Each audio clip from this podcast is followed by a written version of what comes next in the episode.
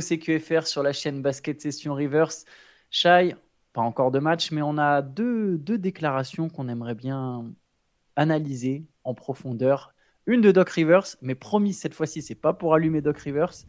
Et une de, de Yannis Antetokounmpo. Je te propose qu'on commence par Doc Rivers, qui parle notamment de chez Gildous Alexander. Ça concerne aussi Kawhi Leonard. C'est un, une conversation qu'il a eue avec Kawhi au moment où Kawhi est arrivé aux Clippers et au moment du transfert de Paul George. Il y a un grand article de ESPN qui revient sur le transfert de Paul George, les conséquences que ça a eu pour Los Angeles et évidemment pour, pour Oklahoma City. Ce qui est intéressant, c'est que Doc Rivers, il voulait a priori essayer de ne pas inclure chez Gildeus Alexander dans ce deal. Ouais, c'est intéressant. Alors bon, le, timing de, la sortie de cet article, on ne sait pas quand Doc a fait ses déclarations, quand, quand, quand il a donné sa, sa, version des faits. Euh, là, en ce moment, il est un peu dans, dans l'œil du cyclone. On en a nous-mêmes parlé hier. Donc là, le but, c'est évidemment pas de, de, de, l'accabler sur, sur quoi que ce soit. Il faut juste rappeler qu'à l'époque, il était à la fois head coach et euh, general manager des Clippers. Donc il avait, il avait ce, ce pouvoir décisionnaire sur, euh, sur la validation du trade ou non. Euh, et, c'est intéressant parce que l'année dernière, il avait déjà évoqué dans une discussion, il avait dit Ah, je sentais qu'il était spécial, mais j'ai quand même dû faire le move. chez Gildus Alexander. Je, voilà, je sentais que Shea il était, il était spécial, mais j'ai quand même dû faire le move parce que, euh, bah, enfin, il le disait à demi-mot, mais on, sait que quand Kawhi a donné son, son, aval pour rejoindre les Clippers, il a dit Je viens si vous, si vous faites le trade pour Paul George, parce que c'était en discussion. En gros, euh, si, si vous me validez pas ça, je viens pas. Tu vois. Donc après, ça pouvait être le jeu des négociations, mais toujours est-il que les Clippers ont marché de, enfin, on, comment dire, on cédé à cette, cette euh, requête, cette demande. Euh, et, et, donc dans cet article qui est très intéressant hein, sur ESPN, euh, ça revient sur, sur ce moment où ils ont dû choisir ou non de, de, de, valider ce trade. On va le rappeler peut-être le trade quand même, c'était pour Paul George, les Clippers sont donc dû donner Shea Gilgeous Alexander, Danilo Gallinari, 5 premiers tours de draft et le droit de swapper sur deux autres premiers tours de draft. Donc une offre. 7 pics, hein, ça fait. Voilà. 7 pics plus Gallinari qui à l'époque était en. Euh, bah, aujourd'hui, il est un peu sorti des, des radars. Il joue aux Bucks, mais c'est plus le joueur que c'était. Donc c'était un, un bon joueur, Gallinari, à cette époque-là. Il avait quand même une certaine valeur. Et Shea Gilgeous Alexander est devenu ce qu'on ce qu'on sait, mais à l'époque, c'était un joueur prometteur. Euh, euh, dont personne ou presque pouvait deviner qui, qui, deviendrait le franchise player d'une équipe en NBA. Enfin, faut ça, faut, faut aussi le dire. C'est pour ça que ça peut être tentant de se moquer de Doc euh, sur ce qu'il va dire là. Vous allez voir ce que la, déclaration. Mais, euh, mais on, va choisir de le croire et dire qu'il avait, il vraiment eu du mal à accepter sur le coup la décision. Mais en gros, il dit euh, qu'il a une discussion avec Kawhi Leonard et il lui dit Kawhi, est-ce que tu en es sûr? En gros, est-ce que tu es sûr que tu veux absolument faire ce deal pour Paul George en incluant Shea Gilgeous Alexander? Parce que c'est le seul moyen Il dit Je pense que Shea va être un joueur incroyable. Ça prendra un an ou deux, mais je crois que tu sous-estimes à quel point il va devenir fort. après, il dit Je n'ai pas contesté sa décision. Sa décision, comme si Kawhi c'était le GM des Clippers à ce moment-là, ce, qui était, ce qui était partiellement vrai sur ce move-là, finalement. Euh, mais j'ai quand même mis ça sur la table et je me demandais simplement s'il n'y avait pas un autre moyen de faire ce trade euh, que, que d'inclure Shea dedans. Je tiens juste à dire qu'en tant que GM, s'il y avait un autre moyen de faire ce trade, c'était pas à Kawhi qu'il fallait le dire, c'était lui qui devait. Euh, je crois qu'il a oublié que, tu vois, pour le coup, si, un si lui était si persuadé que ça, je sais que le but n'est pas de descendre Doc Rivers, hein, juste je dis sur ce, sur ce point-là, s'il croyait autant chez Gildous Alexander, et s'il se demandait s'il n'y avait pas un autre moyen, c'était à lui de trouver cet autre moyen. Après, euh, sur chez Gildous Alexander, bah, ça prouve que Doc Rivers, effectivement, voyait vraiment quelque chose en lui. Je, ça, je tends mm. à le croire. Euh, ce qui est intéressant, c'est que Sam Presti, qui est de l'autre côté de cette transaction, qui est un GM ultra réputé. Pour le coup, lui, il n'est pas coach GM, c'est vraiment son boulot, c'est mhm. sa spécialité. Lui-même a reconnu que jamais il avait imaginé une telle suite pour chez Gildeus Alexander. Il voyait pas du tout une superstar en chez Gildeus Alexander. Il s'attendait pas à ça. Et c'est intriguant, tu vois, de Doc Rivers prendre, voir Doc Rivers prendre l'autre position. Après, Doc Rivers avait l'avantage de pouvoir le voir à l'entraînement tous les jours. Donc, il avait sans doute une meilleure idée du potentiel de chez Gildeus Alexander. Mais euh, du coup, voilà, est-ce qu'il y avait un autre deal à faire? Bon, pense que de toute façon, les, les, Clippers, s'il fallait envoyer un jeune prometteur, c'était le seul qui était dispo euh, dans l'effectif. Il y avait une pression aussi de la part, parce que donc c'est pas, c'est pas que Doc qui a pris la décision. Hein. il, il, était GM certes, mais il avait des gens au-dessus aussi, euh, président des opérations basket, ouais. Et même même Balmer, je veux dire, il il voulait, il voulait envoyer la sauce pour, pour construire l'équipe. Il lui fallait des stars pour rivaliser avec les Lakers. C'est un dossier dans lequel ils ont battu le, dossier Kawhi, ils ont battu les Lakers dessus. Donc c'était important pour eux de, de, se démarquer. Et je pense que bah, sur le coup, personne s'est dit euh, que, que, Shea allait devenir ce qu'il allait devenir. Et même lui, même le joueur lui-même, euh, je, je, suis même pas sûr qu'il se. Alors, les joueurs ont toujours une confiance en eux et en leur, euh, en leur carrière, mais, l'année dernière, j'avais discuté avec Amidou Diallo qui, avait joué avec, avec Shea à la fac. Et, je lui dis, mais est-ce que, est-ce que ça se sentait? Est-ce qu'il y avait un indice que ça allait devenir ce qu'il est en train de devenir, c'est-à-dire un top 10 joueur NBA, franchise player incontesté. top star et top 5. Hein. Voilà, bon, j'élargis parce que j'imagine que, selon les saisons, il sera peut-être pas toujours top 5 player, ça va dépendre, tu vois. Mais, mais sur la fourchette large, c'est déjà fou de se dire que tu es l'un des 10 meilleurs joueurs du monde. Euh, et ben, il a dit qu'en gros, il y avait des indices d'excellence, de, de, travail, de sérieux et tout ça, mais, mais que personne ne se disait ça va être un, ça va être un, un franchise player incontestable, tu vois. Donc, le fait d'avoir senti qu'il était spécial, ok, mais, c'est pour ça qu'on peut pas mettre ça non plus à la décharge de Doc euh, euh, en, disant qu'ils auraient dû, euh, ils auraient dû voir que ça allait être quelque chose. Et est-ce que, enfin, est-ce que seulement chez les Clippers, il aurait été le même dans un autre rôle que celui de Francesper justement parce qu'il aurait jamais pu, il aurait jamais été numéro 1 aux Clippers vu comment ça se, ça, se goupillait. Donc, mais c'est, ce, ce trade-là, ce, ce, bon, ce what if, ça peut être un what if, mais moi, forcément, on a tendance à se dire, vu ce qu'ont ce qu'on fait les Clippers euh, sur cette période, c'est-à-dire une, une participation au final de conférence, donc juste une de plus que le Thunder finalement, euh, et zéro finale NBA, on pourrait se dire, non, bah c'est bon, c'est OKC qui a remporté le deal, ils ont un, un jeune franchise player et tout. Mais je pense qu'il faut quand même attendre, parce qu'il reste quelques années, et le bilan, le vrai bilan, on pourra le tirer que euh, quand cette équipe sera sera terminée, qu'on saura qu'il n'y a plus ni Paul George ni Kawhi et qu'il n'y a plus aucune chance de remporter le titre le truc, c'est que même s'il finissait par jamais gagner, quoi qu'il arrive, moi je continue de penser que ce trade, il avait du sens. Tu fais venir le meilleur joueur du monde à ce moment-là, bah, tu, tu, tu, vas pas attendre. Parce qu'il dit, un, dans un ou deux ans, il sera extrêmement fort. Au final, chez Gildeus Alexander, c'est que depuis l'an dernier qu'il est candidat au MVP. C'est un très bon joueur avant ça, bien sûr, mais mmh. euh, il y a une évolution constante. Mais moment où il aurait pu être vraiment la vraie deuxième option d'une équipe qui joue le titre, c'est depuis peut-être deux ans. Tu vois, Kawhi, il pouvait pas non plus attendre ça. Il arrive en tant que champion NBA. Il vient pas pour développer un jeune talent à côté de lui, surtout s'il y a cette incertitude. On parle d'un rookie qui a fait quoi Une saison à 10, 11 points par match. Ensuite, comme tu l'as dit, est-ce qu'il se serait développé de la même manière? Il y a le staff d'Okessi qu'il faut vraiment prendre en compte. Un staff qui a toujours développé des talents. Chris Paul, euh, Chris Paul aussi, important. Et Chris Paul, qui a été un, un mentor important. Et chez Gildous Alexander, quelque part, il a besoin aussi du ballon entre les mains. Est-ce que ça aurait été pareil avec Kawhi? Peut-être qu'il aurait pu l'avoir, hein. mais, ça fait beaucoup de si en fait. Mm. Ça fait beaucoup de si, et je trouve que dans tous les cas, ce trade, il avait du sens. Là où c'est ouf, pour moi, c'est même pas chez Gildous Alexander, c'est les 7 pics. Parce que là, maintenant, tu vois jamais un trade avec 7 pics. Mais à ce moment-là, les Clippers sont. En fait, si tu mets 7 pics, ça veut dire que sans doute avec 4-5, le trade y passait aussi, tu vois. Il n'y a pas euh, Sam Presti qui s'est dit non, là, si vous rajoutez pas 3 pics, je le fais pas, tu vois. Hmm. Non, euh, pourquoi tu es allé à 7 C'est un peu comme quand il y a eu ce trade entre les Hawks et les Nets à l'époque pour Joe Johnson, où Danny Ferry, je crois que c'était Danny Ferry, le GM des Hawks, il a rajouté bah, Vous me donnez aussi les swaps sur telle, telle, telle, telle, année. Tu vois, à un moment, le, en fait, je suis sûr, le mec des Nets, il pouvait lui dire Non, stop, là, c'est bon. Et ça passait un peu comme le trade Celtics-Nets, d'ailleurs, toujours avec hmm. Billy, King, je crois, le, GM des Nets tu te dis, mais il y avait moyen de stopper le deal avant, ils acceptaient sans doute. Hein. Tu vois, là, c'est un peu pareil. Pourquoi avoir mis 7 pics, enfin 5 pics et 2 swaps C'est là qu'il y a des GM qui sont meilleurs en négociation et en pression. Ils, enfin, ils, ont tenu compte. Presti, il connaissait la situation des Clippers, la situation d'urgence. Si effectivement Kawhi il, il, a, il avait conditionné sa venue, parce qu'ils ont annoncé les venues ensemble, c'était Kawhi et Paul George arrivent, tu vois. En même temps, c'était l'effet d'annonce peut-être qu'il y avait un levier pour Kawhi pour dire ah vous n'avez pas bouclé le trade. Bon bah je vais aux Lakers tu vois. Et, donc il, Presti c'est là qu'il est fort aussi c'est qu'il a joué sur cette urgence là et cette pression là et, euh, si c'était bien Doc le décisionnaire final euh, bah c'est pas son métier, general manager. Et on a vu que et c'est pas que sur lui d'ailleurs. Enfin, c'est voué à l'échec maintenant. Un, coach GM, ça n'existe plus. Voilà, ça, n'existe plus. C'est-à-dire que c'est trop de responsabilités, les, composantes, euh, tout ce que tu dois connaître, faire, savoir au quotidien en tant que GM. Et en plus la casquette de head coach. De head coach récemment, on a eu Thibodeau qui a galéré avec ça à Minnesota. Ça a pas du tout marché non plus.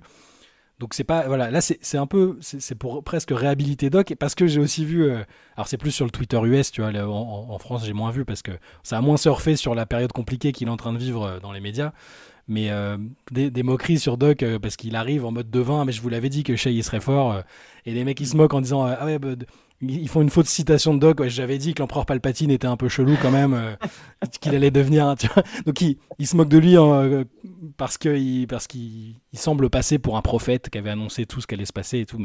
Mais, pour le coup, c'était intéressant de savoir qu'il avait détecté vraiment une vraie valeur chez Shea comme personne. Enfin, je pense qu'on aimait tous le joueur qu'il était en tant que rookie aux Clippers. On s'est dit, putain, il est étonnant quand même. Euh, il est vachement prêt, mature, bon des deux côtés du terrain mais je connais personne sur cette terre qui avait dit à l'époque, et il suffit juste de regarder les articles ah bah de l'époque, hein, il n'y a absolument personne qui s'est dit oh, quelle catastrophe euh, euh, ce qu'ont fait les, ce, ce, ce qu'ont fait les, Clippers. Euh, Shea est beaucoup trop fort pour, que, pour l'échanger contre Paul George qui sortait d'une saison calibre MVP avec OKC.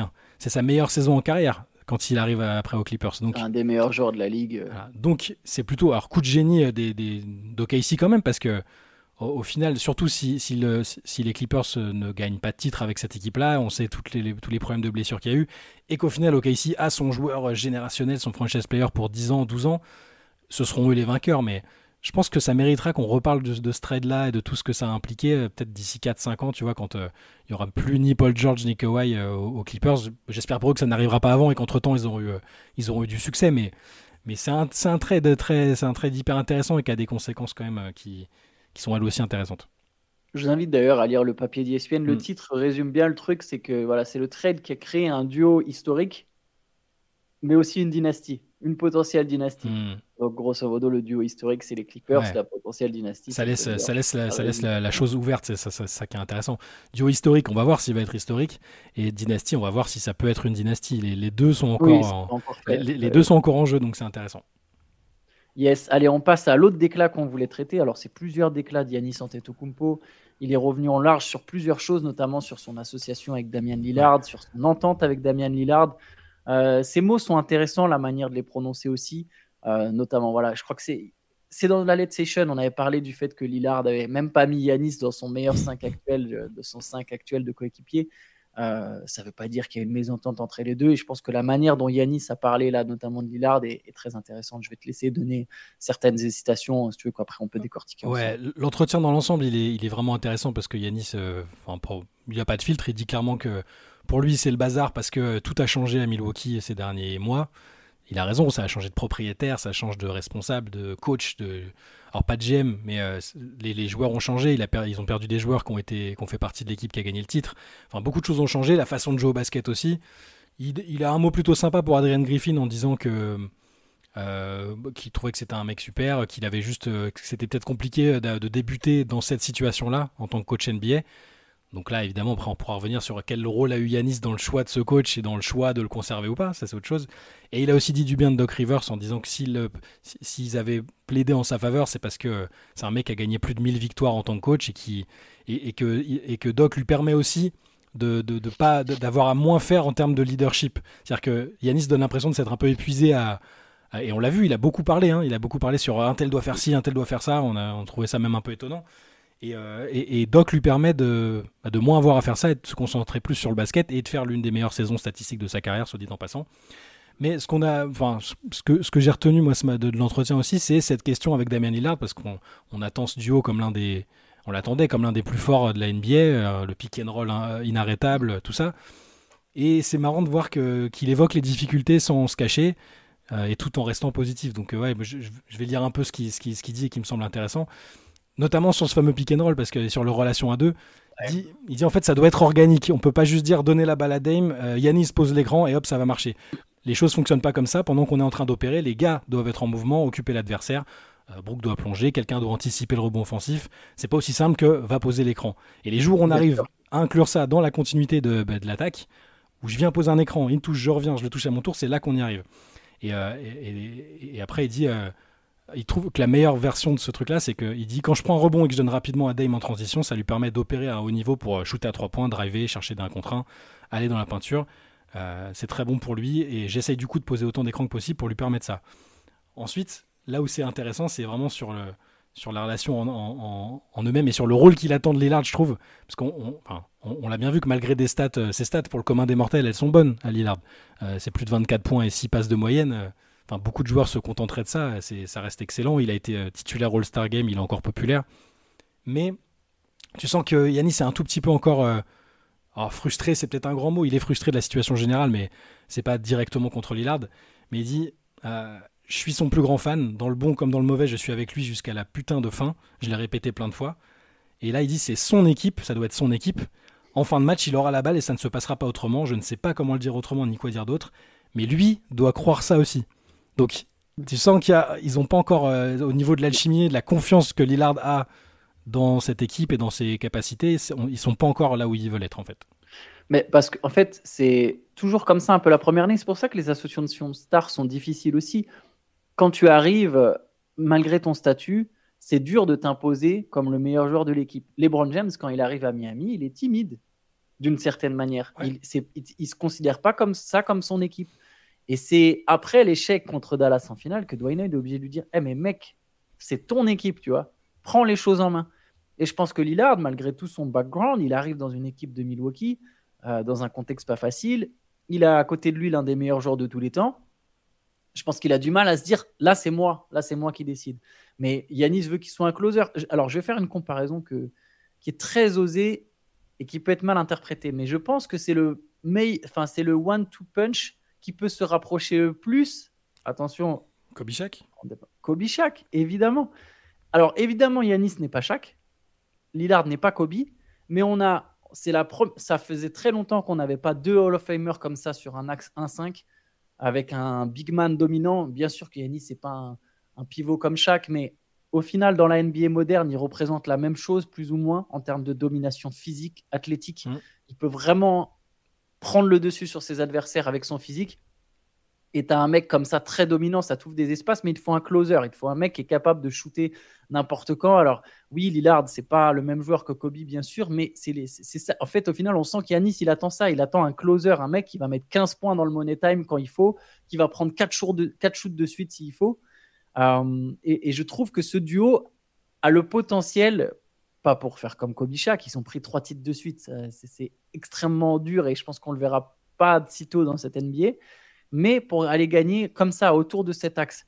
Et là où je rejoins aussi Yanis sur le côté pick and roll, c'est bien sûr que c'est pas aussi simple que juste bah, écartez-vous et on met un pick and roll dans l'axe. Euh, au final, même les Rockets de Harden, c'était pas aussi simple. Mais ce que je trouve intéressant, c'est qu'il y a un potentiel tactique extrêmement grand autour de ce pick and roll Lillard Yanis. Il y a certains tacticiens dans cette ligue, tu leur donnes la possibilité de construire autour, ils vont te faire des merveilles. Il est plus coach, mais Brad Stevens, il aurait fait des merveilles avec, avec Lillard et Yanis. Je peux le dire pour plein de gars, tu vois, évidemment, Spolstra, il toujours les mêmes noms qui vont revenir. Euh, Mike Malone, tout ce qu'il a réussi à créer autour de Jokic, Murray, alors c'est aussi dû aux joueurs hein, eux-mêmes, mais tu peux vraiment faire des choses. Et effectivement, oui, oui, il faut, faut, faut qu'il y ait du mouvement autour, faut qu'il y ait de la, faut que ça soit plus subtil qu'un simple pick and roll. Faut que tu donnes l'impression que c'est pas juste un simple pick and Mais les deux notions intéressantes justement qu'il évoque là, c'est il lui dit il faut lui donner de l'espace et il faut qu'il ait la confiance parce qu'on a vu, on en a parlé il y a pas très longtemps. Sais les fameuses séquences où, euh, où il y a de l'espace qui se libère devant lui, où, où, le Damien Lillard de Portland, il aurait shooté 18 euh, fois, euh, il aurait il aurait shooté quoi qu'il arrive et où il, tourne un peu, il cherche et du coup il finit par lâcher le ballon et c'est pas c'est pas une bonne situation quoi. Donc il y a la notion de lui créer de l'espace et il dit bien faut lui créer de l'espace, il en a besoin.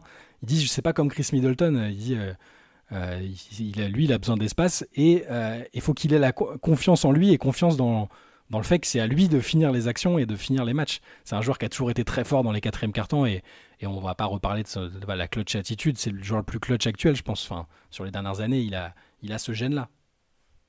Mais, mais du coup, donc pour créer de l'espace, il faut trouver des systèmes inventifs. Et, qu'est-ce que, et là, on en revient à quoi? Je sais, on en revient à Doc Rivers. Et c'est pas Doc Rivers, mais ils ont choisi. Un, il a dit lui, on en a parlé, ça lui aide, ça l'aide dans le leadership.